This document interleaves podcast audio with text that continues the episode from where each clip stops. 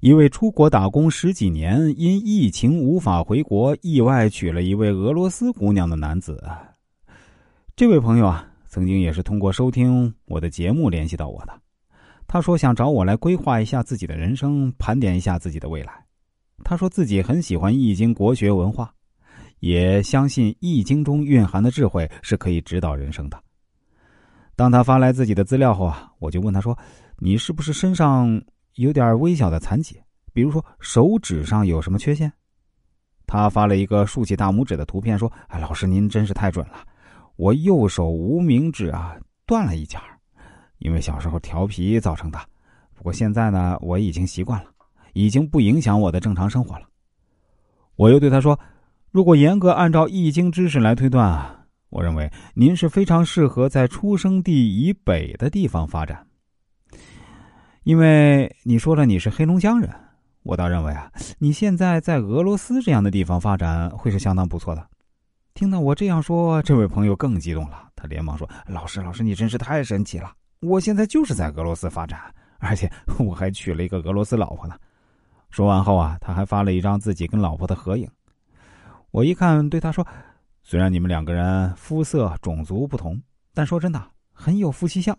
另外，从易经角度来说呢。”你家呀是要预防火灾的，他说：“哎呀，老师，你又说对了。我小时候家里啊有一次着火了，而且是在冬天的晚上，那差点全家都被烧死。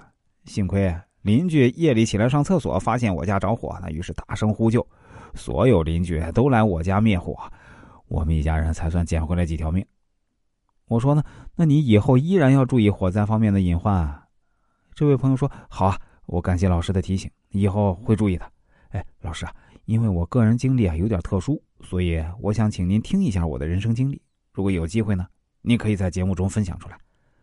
我对他说：“那当然可以啊，你说说吧。”这位朋友于是说道：“我出生在黑龙江伊春嘉印县下面一个村子里。小时候啊，我跟父亲开小破船去江心打鱼，看得见对岸的树林，却看不到人。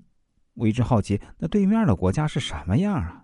那时口岸还没有开，十五岁那年，我终于来到对岸。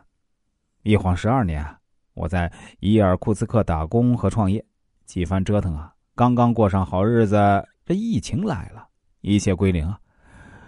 回不去家，又待不下去，陷入困顿时呢，哎，我意外走进一个俄罗斯家庭啊，绝处逢生了。我是一九九三年出生，有个姐姐大我三岁。母亲是偷偷生的，我仍然没逃过罚款一千。我的父母种地为生，也没什么其他收入，家里只能供一个孩子去县城读书。